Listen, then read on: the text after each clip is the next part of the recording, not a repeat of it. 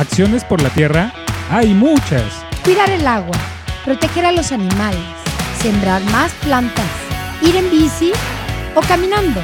Pero para ayudarla debemos conocerla.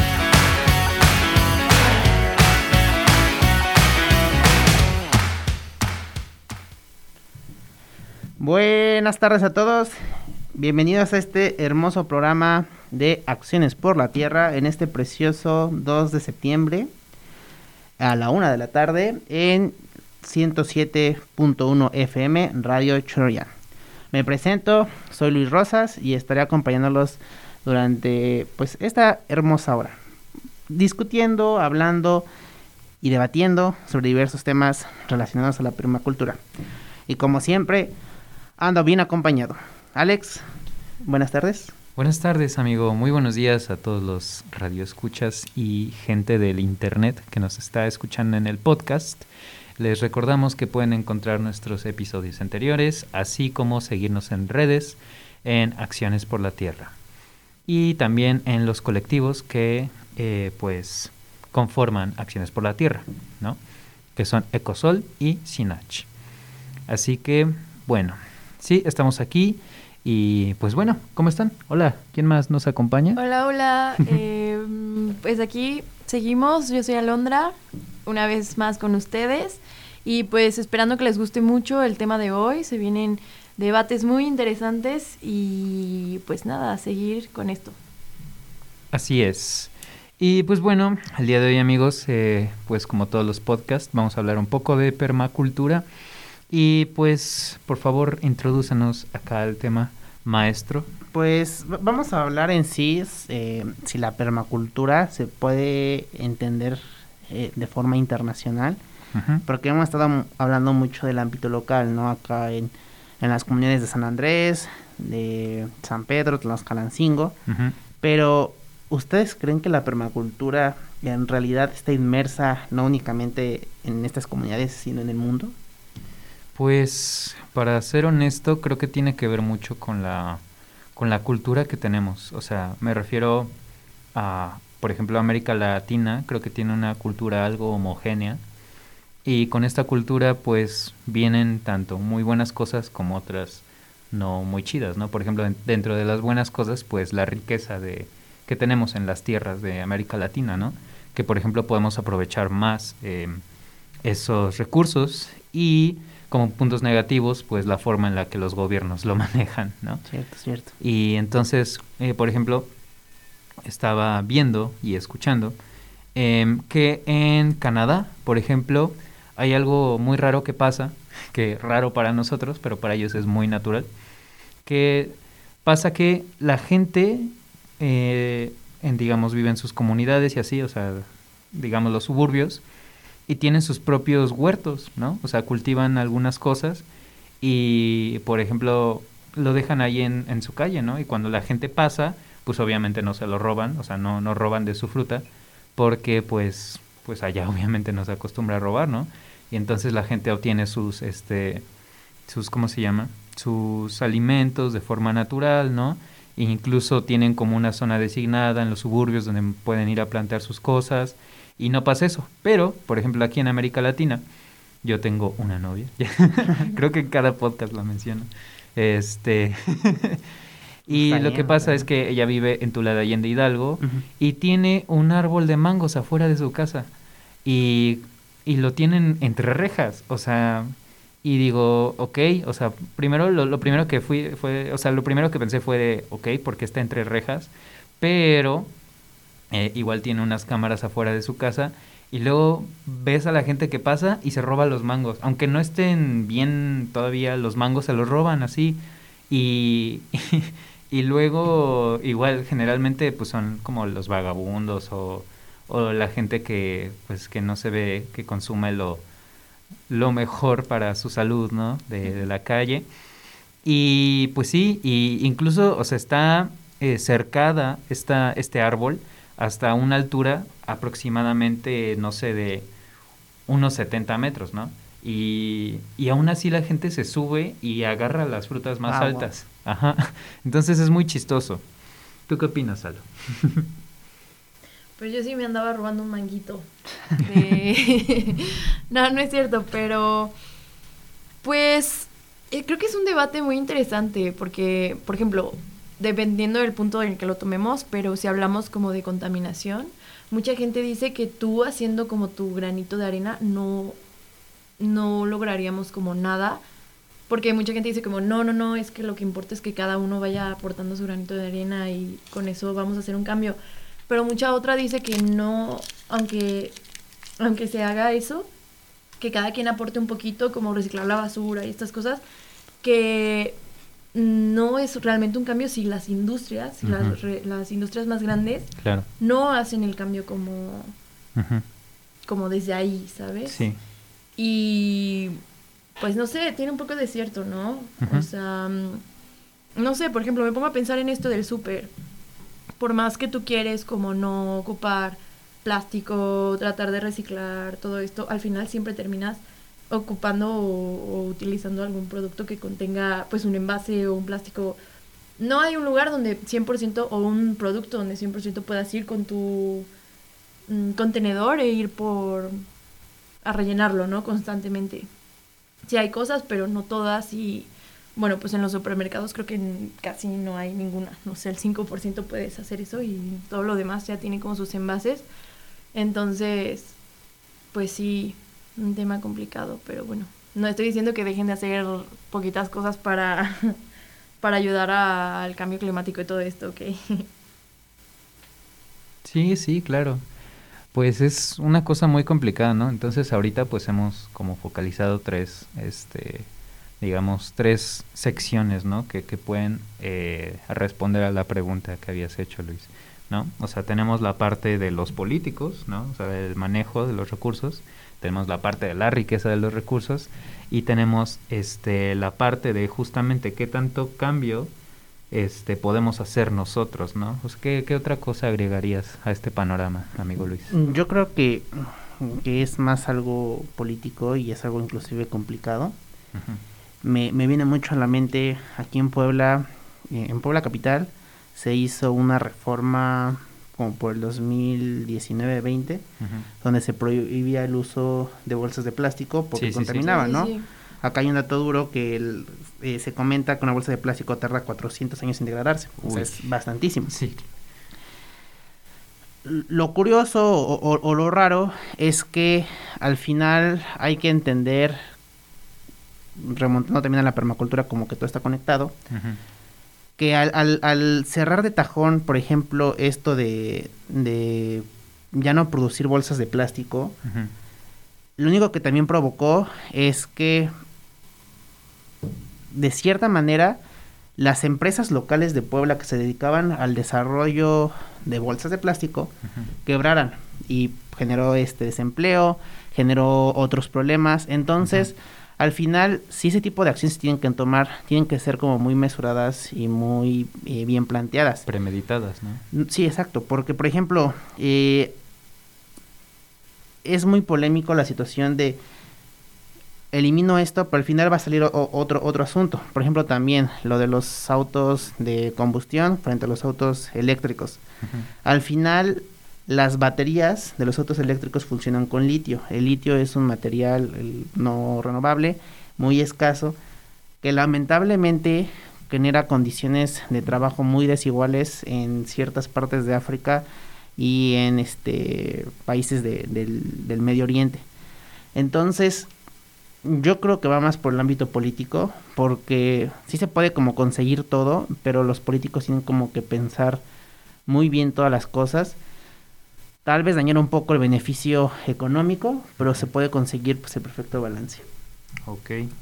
Pues justamente creo que también algo muy importante que focalizar es que pues eh, la permacultura justamente eh, habla de cómo no solo el regresar ¿no? a las cosas que tenemos, sino cómo hacer que lo que tenemos, lo que digamos el sistema que llevamos, cómo, cómo llevarlo adelante, ¿no? O sea, no siempre es regresar a, a las cosas naturales o a la forma en la que la naturaleza este, puede comportarse, ¿no? A veces también tiene que ver de cómo aprovechar los Cierto, espacios. ¿no? Y estaba viendo que eh, algunos gobernantes, por ejemplo, en, en, ¿cómo se llama? En Perú, este, lo que hacen es que pues dan, digamos, permisos a, a las constructoras o, así, que, que construyen eh, pues edificaciones en lugares donde hay viviendas, donde hay este riqueza de recursos. Este, y lo que hacen es decirle a la gente, ah, no, pues claro, este, nosotros los vamos a educar y los, les ponen sus escuelas, ¿no? Les ponen sus escuelas, los educan y les dan una computadora. Y con eso la gente es como, ah, ok, bueno, ya no, o sea, son, no, no nos van a destruir, ¿no? Nuestras tierras, pero les quitan sus tierras, ¿no? O sea, y sí, o sea, los educan y les dicen como, ah, bueno, toma tu laptop, ¿no? Pero ya, voy a construir, ¿no? Y pues qué feo, ¿no? O sea, qué feo que podamos conformarnos con tan poco, ¿no? Y ponle que ellos todavía hagan algo, ¿no? Por esas personas, pero creo que aquí en México no pasa demasiado, ¿no? O sea, no les preguntan, simplemente pues llegan y a poner lo que sea, ¿no? Y pues es algo muy, muy difícil, eh, como, como estos espacios cada vez son más reducidos los espacios donde, donde hay pues riqueza de recursos, donde la naturaleza está, digamos, en una forma de equilibrada. También eso es algo muy importante, ¿no? Porque, por ejemplo, eh, pasa mucho que los gobernantes ponen árboles que no tienen nada que ver con, con ¿cómo se llama? Con la, o sea, digamos, con la, con el sistema natural, ¿no? ajá, de, de ese, con el ecosistema de ese lugar, ¿no?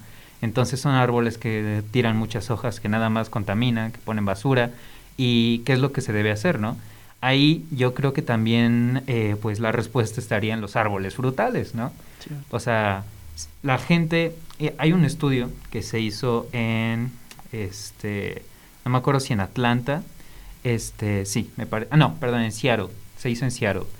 Y en ese estudio lo que hicieron fue de que en algunas comunidades marginadas, eh, en los parques de esas comunidades, eh, donde había mucha, mucha este, delincuencia, pusieron árboles que, justamente apoyaban a... O sea, pusieron, árboles que, que, generaban este, fruta y generaban este, comida, realmente, ¿no? Para los habitantes. ¿Y qué pasó? Que en esos lugares, en esos parques, la delincuencia bajó. ¿Por qué? Porque entre más, este, entre más importancia le den a un lugar con este, digamos, sistema sustentable, este, pues la gente empieza a valorar más lo que tiene. Entonces, pues hay un cierto equilibrio, ¿no? Entonces creo que también tiene que ver con eso, justo lo político, de, de mejorar nuestros espacios, ¿no? De aprovecharlos lo mejor posible. Si vamos a poner mil árboles, pues van a ser mil árboles que puedan darle algo a la comunidad, no, no árboles random que, que no tengan mucho que ver, ¿no? Cierto. ¿Tú qué opinas, Alba? Sí, claro, y sobre todo como incluir a la gente como también en, en todo momento, en todo el proceso, porque, por ejemplo, viéndolo desde el ámbito de la arquitectura, igual en esto del vandalismo, en esto de, pues, este sí, las calles peligrosas, barrios peligrosos, hasta que la gente no se siente como parte de ese, de ese edificio, de ese, sí, de esa zona, etcétera, este, hasta que no se siente parte de ella, no es hasta que la empieza a cuidar, ¿sabes? Porque si no, si solo es como, ah, pues ahí está mi casa, no tengo nada, no me gusta, no sé qué, pues te da igual, pero cuando se crea comunidad y este también sentido de pertenencia, este, pues genera cosas muy padres, ¿no? Como lo que acabas de contar. Entonces creo que, que sí, sí, también está en el gobierno en hacer proyectos que funcionen y no solo, bueno, así por ejemplo, por poner un ejemplo, no sé si conocen Ciudad Audi. Sí, sí. Bueno, pues en un proyecto de la escuela fuimos a conocerla y es una ciudad que invirtieron muchísimo dinero para porque se iba a poner la planta de Audi eh, muy cerca de ahí. Entonces el gobernador dijo, vamos a hacer una ciudad y va a funcionar increíble. Una ciudad en medio de la nada, donde no hay autobuses, donde no había luz, donde no había nada. Y bueno, le invirtieron muchísimo. Y ahorita tú vas a la ciudad y es una ciudad fantasma. Y la acaban de hacer hace... Sí. y tiene escuelas, tiene hospitales, tiene plazas comerciales, tiene un lago, tiene parques y la ciudad está vacía, vacía, vacía, vacía, porque pues obvio no puedes hacer la comunidad crea la ciudad, la gente crea la ciudad. No puedes hacer una ciudad en el medio de la nada y esperar que todo el mundo se vaya a vivir ahí si no tiene ese sentido de pertenencia, ¿no? Sí, Y pues volvemos a lo mismo de ocupar el espacio y producir pues cosas que, que sirvan y que funcionen y que pues la gente las haga parte de ellas también. sí, claro. Pues está el caso de Dubai también, ¿no? Que era como una bola de tierra y le pusieron agua y ya fue como pues aprovechada, ¿no? Pero sí, justamente la gente va ahí a hacer negocios, o sea, hay un propósito, ¿no? Y creo que sí tiene que ver con lo que dice Alo, ¿no? De, de, de eso. Y también justamente pues podemos hablar de, de justo del aprovechar espacios, de, del diseño, ¿no? Del diseño dentro de la permacultura, que pues es esencial porque pues gracias a- al diseño que pueden tener algunos lugares, pues podemos aprovechar sus recursos de una mejor manera, ¿no? Cierto, cierto. ¿Qué opinas tú, amigo Luis? Yo de hecho les vengo trayendo un dato curioso de lo que comentaste de, la importancia de, de plantar como los árboles nativos de nuestra región. Por ahí, bueno, en el siglo pasado en Puebla, por ahí de los 50, 60, se hizo una campaña muy masiva de reforestación. Llámese y abarcando la zona de los fuertes, de Amalucan, de, de La Juárez. El problema es que ahí deciden optar por plantar eh, eucalipto. El eucalipto pues, es un árbol muy este, nativo de, de Australia. El problema del eucalipto es que, eh, de cierta manera, tanto la flora y fauna de Australia es muy salvaje, vive como en condiciones muy extremas. Entonces, eh, bueno, han existido como muchas eh, memes o, o- o- o cierta risa en el sentido de que pues, en Australia están todos los animales más venenosos, ¿no? Sí, sí, sí. El problema del eucalipto es que la hoja del eucalipto es venenosa de cierta manera. Y, y el eucalipto cuando tira también sus hojas lo que hace es que mata a, a toda como la flora que está alrededor de él. Porque por lo mismo eh, quiere ser como una especie endémica que únicamente esté como habitando ahí. Y el problema que también hace es que mata también a, a los pajaritos, ¿no? Que están habitando con, e- con ellos. El chiste es que plantan estos árboles, no saben bien esto o no investigan bien Sí. y provocaron un pequeño problema ecológico tanto en la, en la zona de los fuertes, en Amalucan, en, en, en La Juárez. Y el problema del eucalipto es que también es un árbol que ocupa mucha agua. Entonces secó también mantos, eh, mantos pues acuíferos internos que tenían esas mismas zonas.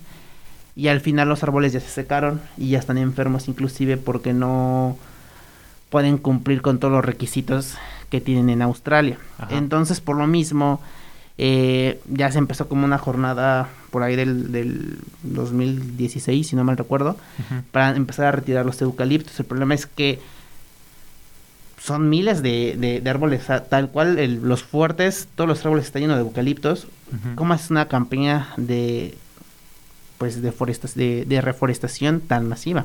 Porque pues, los árboles también están grandes. Entonces e- es uno de los problemas que yo siento, bueno, ahí como dato curioso. Y ya retomando, pues al, al final también eh, el tema, eh, la política influye mucho porque es muy típico que también siempre se hagan como campañas de reforestación, pero pues ponen árboles, pues que son unas ramitas, las, los ponen en épocas eh, donde no hay lluvia y pues los árboles se secan y no pasa nada. Entonces al final todo lo que se hace, esas campañas de reforestación no bien planeadas, al final afectan bastante a nuestro pues entorno. Claro. Sí, justo hablando de eso, hay un documental muy bueno que me acuerdo, se los voy a recomendar, se llama La pesadilla de Darwin, no sé si lo han visto. No. Bueno, pues igual habla de un lago de pues que había no recuerdo bien el nombre, un cierto especie de pescado, ¿no? Pero ellos para, bueno, el gobierno para generar más economía, más trabajos, más dinero, empezó a introducir un pez eh, sí, en el lago de Victoria y pues que al final resultó pues un depredador para el pez nativo del lago. Oh, no. Ay, no. Sí, sí, sí, y entonces, y es un caso real, está muy bueno el documental, de hecho creo que ganó un premio y todo. Ajá. Y pues habla so- justo de esto, ¿no? De cómo por, pues en este caso por ganar un poco más de dinero, terminas destruyendo Tu ecosistema, ¿no? el ecosistema totalmente y ahora este pez ya pues ya se comió a tu pez nativo que ya no existe Chale. y también te trae otros problemas porque también el agua pues es- tiene otro pH, etcétera, entonces al final ya es una plaga, ya ni siquiera te funciona, ¿no? Y Joder. entonces sí, Ajá. sí, sí, entonces ya solo tenían ese pez y todas las demás especies de peces pues se murieron y pues esto generó pobreza, generó este pérdida de trabajo, eh, también prostitución, está muy interesante, sí. Wow. Sí, se lo recomiendo. Qué increíble. Pues justamente con eso que comentamos de cómo algunos gobiernos pues no aprovechan los recursos de la mejor manera o hacen cosas sin pensar y justamente retomando un poco lo que pasa en Dubai, pues resulta que que pues ellos usan paneles solares, ¿no? Porque aprovechan mucho la energía pues del desierto, ¿no? Sí, del cierto. sol todo el día. Pero hay un problema, las tormentas de arena, ¿no? Que, existen ahí en Dubái y en esos lugares de, del Medio Oriente con mucho, mucha, mucha, mucha arena. Entonces, eh, pues tapan los, los paneles solares, ¿no? O sea, ahí se acumula la, la tierra, la arena. Entonces, ¿qué hacen? Pues usan cantidades enormes, enormes, enormes de agua para limpiar eso, ¿no? Y, o sea, se supone que hay, o sea, que se implementaron algunas tecnologías como de cepillitos, ¿no? Que limpian los paneles solares, pero no funcionó porque rayan los paneles solares. Y ahorita se está investigando, no sé si ya se implementó una tecnología que a través de la eh, estática, pues quita la- las partículas de arena, ¿no? Entonces las, las retira, pero pues creo que todavía no, no, no se instala como tal o no es algo realmente que, que ya esté funcionando, pero es eso, ¿no? O sea, o sea, sí tienes economía y tienes mucho trabajo y, y literalmente una de las ciudades más ricas del mundo, o sea, en. Dubái, pero también la gastadera de agua por cosas que ni siquiera está ocupando el, el ser humano como tal, este, o sea, que no está, no se está alimentando de ello, ¿no? Por ejemplo, o sea, se está gastando una cantidad inmensa de, de agua solo para lavar los paneles solares, ¿no? Entonces, o sea, sí, estás usando paneles solares, pero estás gastando Agua. muchísima agua, entonces no Ahorita funciona. que hablas de eso del Ajá. agua, estuve un tiempo viviendo en, en España haciendo un intercambio Ajá. y me impresionaba tanto como todos los días yo salía y estaba mojado el piso. Oh, Y yo decía, es que de las calles, de todas las calles. Y yo decía, pues que llovió anoche o qué pasó. No, por mantener las calles limpias para pues traer más turismo, obviamente pues una ciudad limpia dice mucho que, que decir, ¿no? Todas las noches lavaban con agua todas las calles. Pero a mí me impresionaba mucho porque era como, estás despreciando agua para, para nada, no sé, cosas Sí. así que, que sí, la verdad me, me impactó mucho y el, pues la forma en que cómo desperdiciamos agua para, para todo, ¿no? Y para cosas tan tontas como, por ejemplo, pues lo que hacemos diario, ¿no? Ir al baño y simplemente, se- o sea, Litros usar litros. agua limpia para ensuciarla. No sé, eso me... me... Te causa conflicto. Sí, sí, sí. Sí, y que claro. pues todavía no hayan inventado como otra... Entiendo que están como los baños secos, pero no... Es lo único, ¿sabes? No ha salido como otra tecnología que... Pues que... Que cambie esto de ensuciar el agua. Ajá. Sí, sí, sí. Sí, pues justamente es algo difícil, ¿no? Por ejemplo, retomando esto de las acciones que podemos hacer, ¿no? O sea, hablamos mucho de separar basura y cosas así, ¿no? Pero, por ejemplo, la mayoría de las grandes ciudades o en la mayoría de las urbes, de no solo de México, sino de Latinoamérica, pues no hay un sistema realmente que, se, que, que ayude, ¿no? A esta separación de, de la basura, ¿no? O sea, al final por ejemplo, mucha, en muchas ciudades se, se recolecta, no importa si lo separas, todo lo vuelven a echar al bonche, ¿no? Entonces, pues ya se vuelve un problema, ¿no? O sea, y, y se vuelve una acción inútil. Sí, sí, ¿no? sí. Justo es algo que veía, por ejemplo, ahí en el mercado de en el que estamos.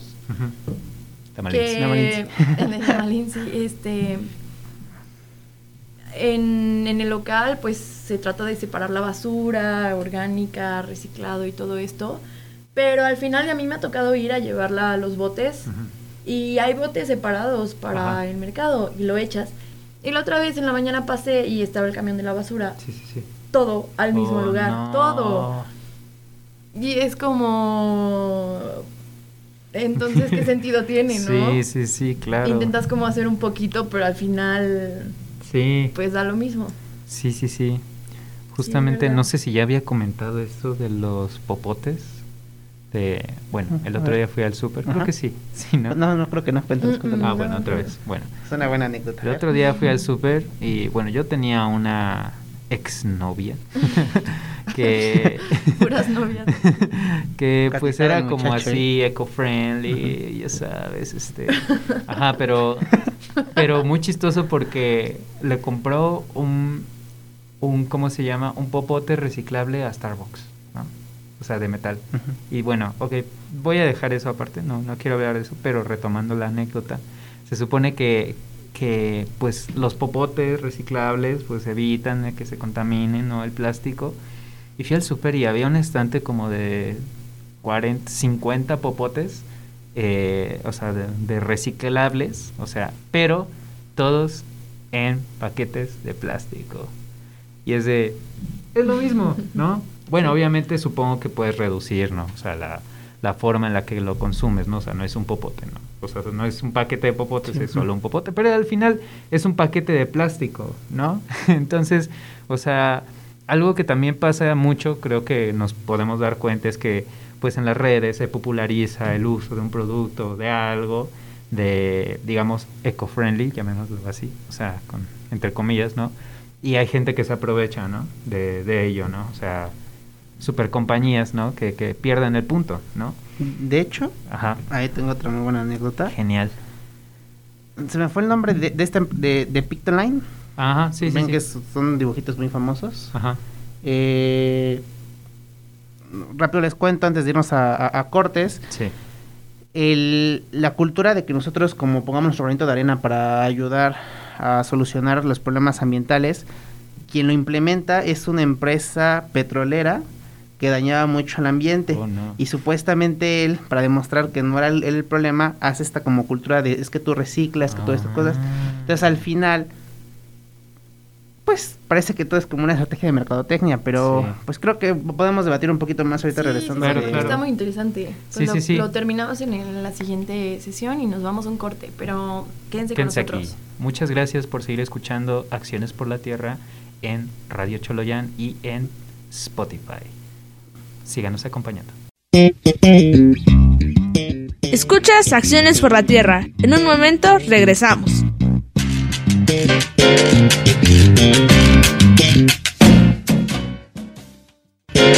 Gracias por acompañarnos. Seguimos en Acciones por la Tierra.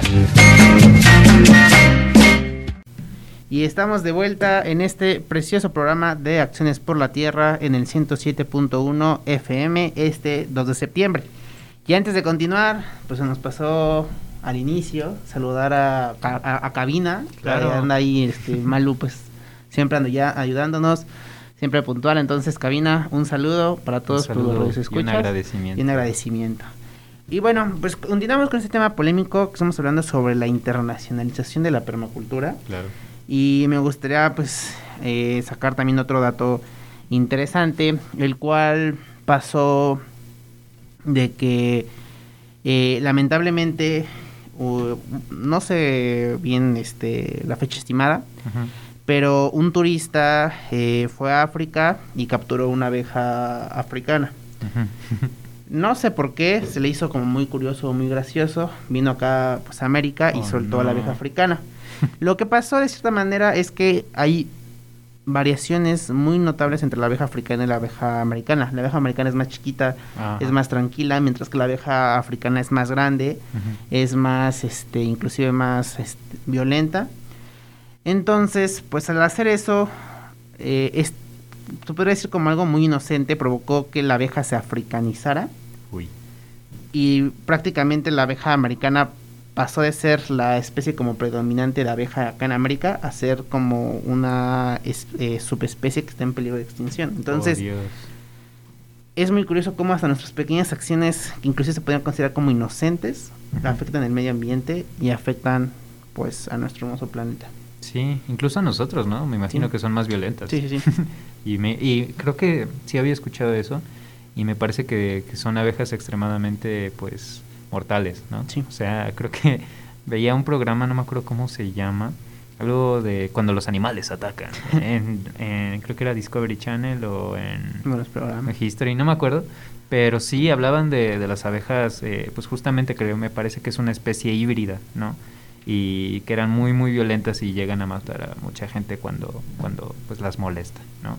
Y es como ese episodio de Los Simpson, ¿no? Donde Bart, eh, no me acuerdo si va, va a Australia, pero no me acuerdo si se lleva una rana de Estados Unidos a Australia o al revés, creo que sí. Creo que se lleva una rana de Estados Unidos a Australia y se hace una plaga en Australia y cuando se van los Simpson de, del país de allí hay un apocalipsis de, de las ranas y que, que nos, nos parece gracioso pero es real, ¿no? O sea, se puede- sí, justamente habla de, de, de todo esto, ¿no? Lo, lo que está sucediendo. ¿Tú qué opinas, Aldo? Sí, sí, sí, o también donde Homero tiene este el puerquito araña y, Ujú.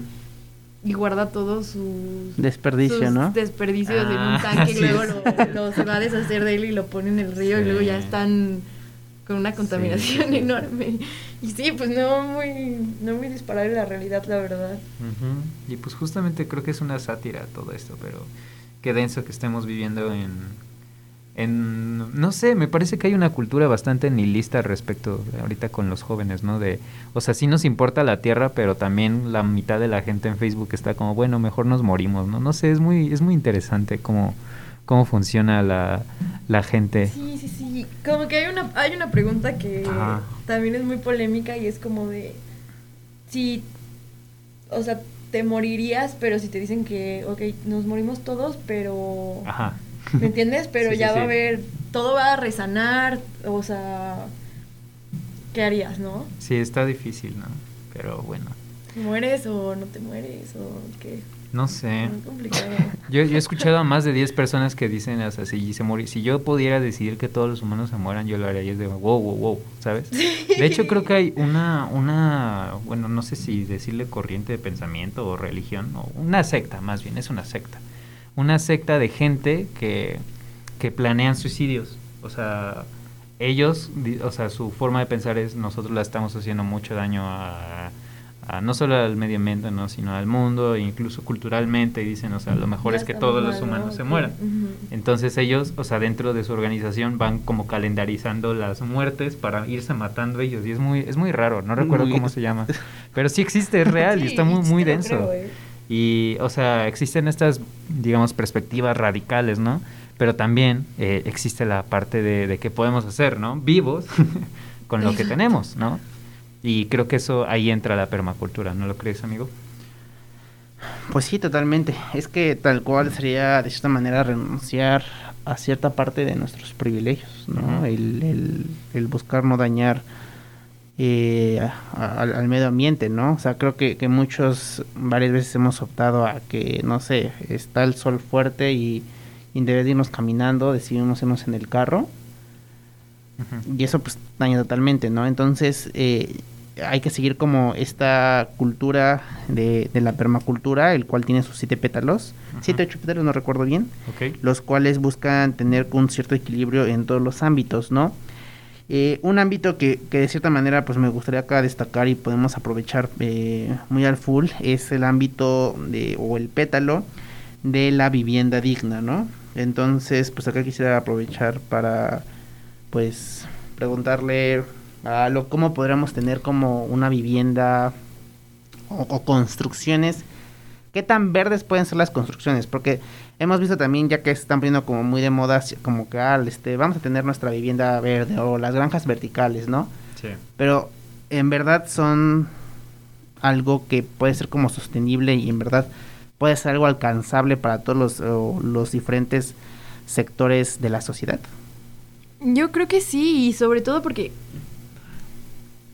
es que como que mm, a veces la gente cuando dices como vivienda verde y todo esto se imagina como mm, no sé cómo explicarlo, como una casa con hojitas y ándale, flores, como ¿no? muy rústica, muy muy austera, que no no puedes tener este, no sé, que no es bonita, ¿no? Que es lo más austera que te puedas imaginar y y pues ya, pero no, no es así. Ya hay edificios, completamente edificios de 30 pisos que tienen certificaciones, o sea, ya de un reconocimiento de sustentabilidad, ¿no? Y no significa que tiene que ser todo de adobe y así, que está muy bien, la verdad, a mí me encantan las construcciones con adobe. Pero para este cierto tipo, porque por ejemplo, cuando piensas en una construcción verde, no piensas en un edificio de 40 pisos, dices, ¿cómo es Como posible una eso? casita, te Sí. imaginas, ¿no? Te imaginas una casita chiquita y dices, bueno, sí, es rentable. Pero no, no, no, ya hay, ya hay edificios que tienen certificaciones de que son sustentables. ¿Por qué? Porque ocupan energías, Oh. porque aprovechan los recursos que están como que este, a su alcance, eh, porque reducen su, eh, sus emisiones de, de CO2. Ujú. O sea, sí se puede, sí se puede y creo que ese es el futuro. Y no solo es poner un muro verde, ¿sabes? Y ya, con eso ya, ya mi edificio es sustentable y ya, este, listo, ¿no? No, implica muchas cosas y siento que en el tema de la construcción hay muchas formas de jugarle y para obtener como estas energías, em, etcétera. Y creo que está empezando y tiene muchísimo potencial si se sigue desarrollando. Y hay proyectos muy interesantes. De hecho, creo que acá en Puebla ya está el primer edificio con su certificación, creo que se llama LED, sí, sí. que es este Sadro, que es un este edificio que está en el periférico, pasando la vía Tliscayo, ¿no? Entonces ahí ya está el primero, pero no debe ser como el único, ¿no? Lo ideal fue, sería Claro. que serían todos, ¿no? Claro, claro, claro. Y lo que comentábamos eh, en un podcast anterior, que también a la larga eso te genera también económicamente pues un una reducción a tu bolsillo, porque pues ocupar energías a la larga pues pues dejas de pagar la luz, eh, etcétera, ¿no? Sí, claro. Y pues justamente, pues no sé, o sea, creo que tiene que ser un esfuerzo colectivo, ¿no? O sea, no Sí. solo es eh, los, las personas comunes y corrientes como nosotros, ¿no? Que, que hacemos nuestra luchita día a día, ¿no? O sea, también tiene que ser este, pues, las megacompañías, también tienen que ser los políticos, también tienen que ser todos los humanos, ¿no? O sea, que puedan coexistir, ¿no? Y creo que justamente ahí creo que también entraría un debate de qué tanto la gente puede, eh, digamos, convivir, o sea, con el territorio, ¿no? Porque también está esta perspectiva de que la gente siempre va a pelear, ¿no? O sea, la guerra es nata del ser humano, ¿no? Eso es lo que, lo que la mayoría de la gente o mucha gente tiene como en su mente, ¿no? O sea, no se trata como de que pocas personas interactúen con el ambiente y hacerlo sustentable, ¿no? Se trata de que todo el mundo lo haga, ¿no? Y para eso, pues justamente tenemos que evitar los conflictos, ¿no? Y está difícil, ¿no? Porque la gente, pues, eh, pues muchas veces es muy egoísta, ¿no? Y, Sí, sí. y incluso con el territorio que, que manejan pueden, eh, pues, verse amenazados, ¿no? Entonces es, es complicado, ¿no? Pero, no sé, quizás sí hay un progreso, o sea, creo que hay una, cada vez hay más gente preocupada, ¿no? Entonces, quizá eso pueda ser algo positivo, ¿no? Incluso el acceso a la información, pues justamente ha, ha llevado esto a un siguiente paso, ¿no? O sea, este progreso, por así decirlo. Hay cada vez gente más consciente, ¿no?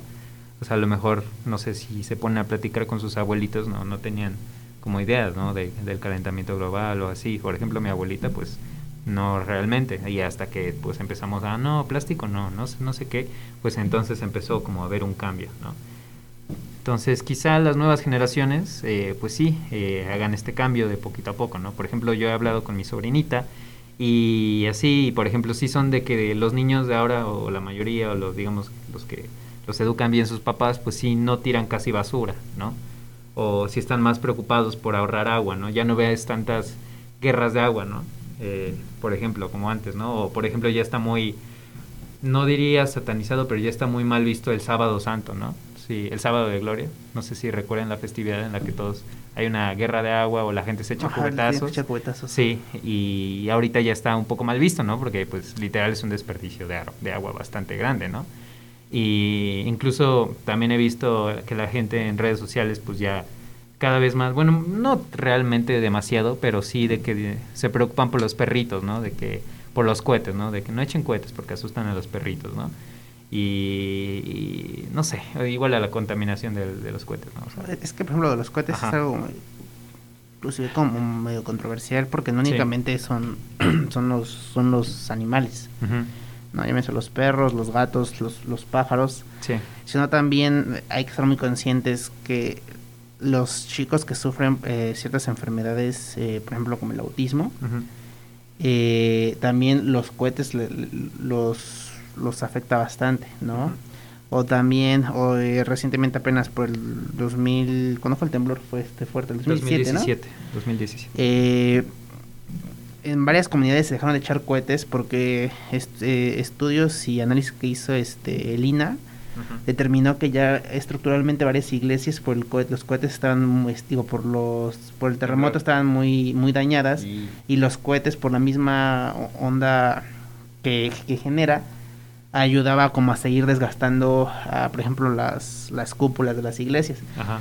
entonces, creo que e- e- es muy complicado porque a veces también se piensa que lo antiguo o lo tradicional es como lo, lo ecológico, lo correcto, y lo moderno es lo, Negativo. lo negativo. Y no, o sea, hay cosas nuevas que son buenas y hay cosas vie- viejas o, o- o tradiciones que son malas. Y por Claro. eso es lo importante que de cierta manera tanto la, la ética se tiene que ir como actualizando. Creo que es tanto la ética como la moral.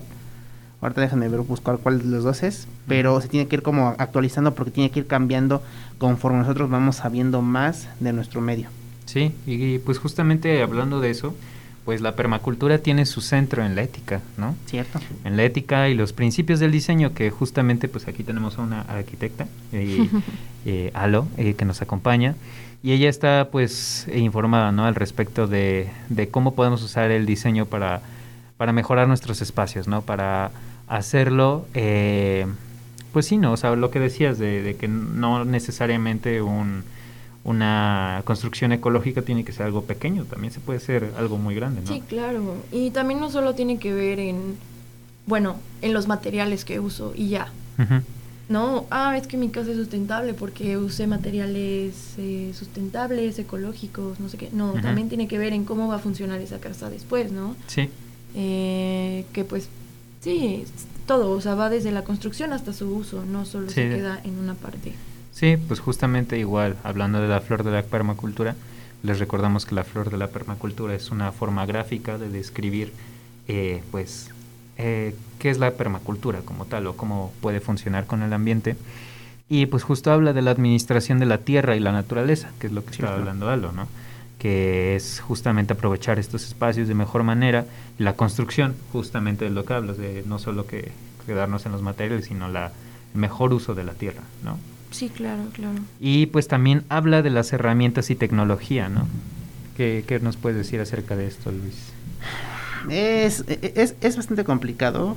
eh, de cierta manera, la tecnología puede ser accesible a todos, pero es costoso Sí, claro. y por lo ser costoso tiene que haber cierta remuneración o cierto beneficio. Entonces, por esos motivos, pongamos acá en la Sierra Negra de Puebla no hay internet o no, hay- o no funcionan bien las líneas de teléfono. Sí.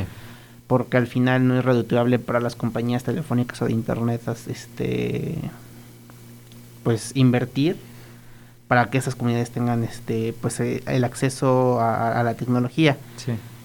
Eh, entonces e- e- es muy complicado no porque perfectamente si quisiéramos por ejemplo podría existir Google y en Google bueno existe Google no podría exist- este, podría Google tener un este lenguaje no sé en náhuatl no Ajá. se podría, pero es de cierta manera también, y regresándonos a lo mismo, es como voluntad política y voluntad económica Sí. el que todas las personas tengan acceso a la información, ¿no? Entonces es algo bastante eh, complicado. Ha habido varios proyectos que se han centrado sobre todo en África, que es el continente que tiene menos acceso a la Internet. Eh, me suena, por ejemplo, muchos, unos eh, que tiene pensado Elon Musk o, o Google de, por ejemplo, hacer, bueno, Google tenía pensado hacer como globos aerostáticos gigantes y esos globos aerostáticos eh, proveer eh, Internet eh, gratis ah, Sí. por donde vayan pasando, ¿no? El problema es que las- hacer eso también es muy costoso y tiene ciertas repercusiones. Sí. Y Elon Musk eh, propuso con SpaceX eh, hacer eh, un cinturón de satélites este, artificiales Órale. que provean internet a todo el mundo. El problema es que eh, porque son materiales artificiales creados por el humano, crean como una cierta refracción de, o digamos la refracción es como, no sé cómo podría decirse, como de que eh, atrae luz y, y, deslumbra. Entonces el problema es que, por ejemplo, los astrónomos necesitan mínimas cantidades de luz para ver una galaxia que está a miles de millones de ah, años, ¿no? Entonces poner ese cinturón, aunque esté con materiales súper, eh, bueno, que, super, que busquen como no, no generar esa refracción, aún así en la actualidad ese proyecto no ha despegado porque aún generan un daño para los astrónomos, que por ejemplo los astrónomos nos pueden ayudar si en algún momento viene un meteorito, nos pueden decir como 10, 15 años antes como de, oiga, va a venir un meteorito. Y pues por poner internet para todo el mundo pueden quitar como esa capacidad de, de búsqueda. Entonces es muy complicado de haber mucha voluntad. Se puede tener internet para todos, se puede tener televisión para todos, se puede tener un Google con lenguaje náhuatl, pero es mucha voluntad tanto política como económica. Entonces es el problema en el ámbito de la tecnología. Sí, claro. Pues justamente, bueno, ahorita se me viene a la cabeza un, un cómic. Yo sé que no es necesariamente este episodio de cómics, pero me gustan los cómics. Y hay un episodio, bueno, hay un cómic que se llama, este, me parece que es All Star Superman. Y Superman intenta resolver la crisis del hambre mundial, ¿no? Entonces, en una semana literalmente se puede, ¿no? O sea, agarra toda la comida que sobra de Estados Unidos, solo de Estados Unidos, y la reparte en todo el mundo. Y resulta que funciona, ¿no? O sea, que dice Superman, ok, ya, ya estoy ayudando, o sea, digamos que funciona como por una semana, ¿no? O sea, que la comida, haya suficiente comida en todo el mundo.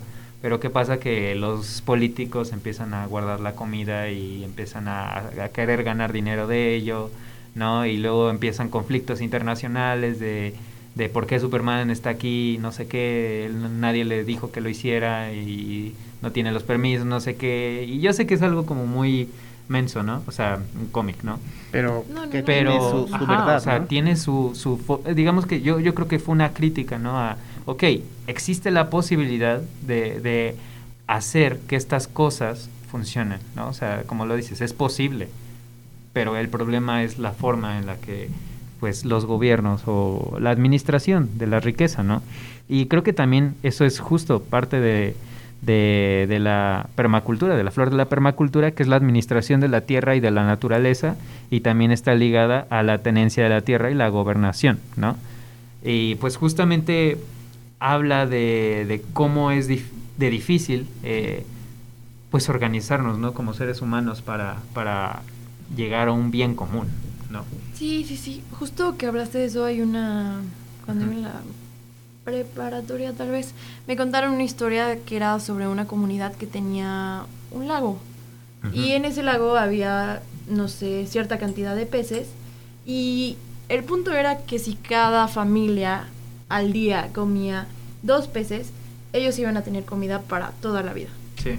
Pero ¿qué pasa, no? Que en uno, pues por ganar tantita ventaja, dice, bueno, agarro otro pez, agarro un tercer pez y lo vendo o algo y saco un poco de ahí. Y entonces, este, pues obviamente la familia le dice, bueno, si tú agarraste tres peces, entonces, bueno, yo voy a también agarrar tres peces.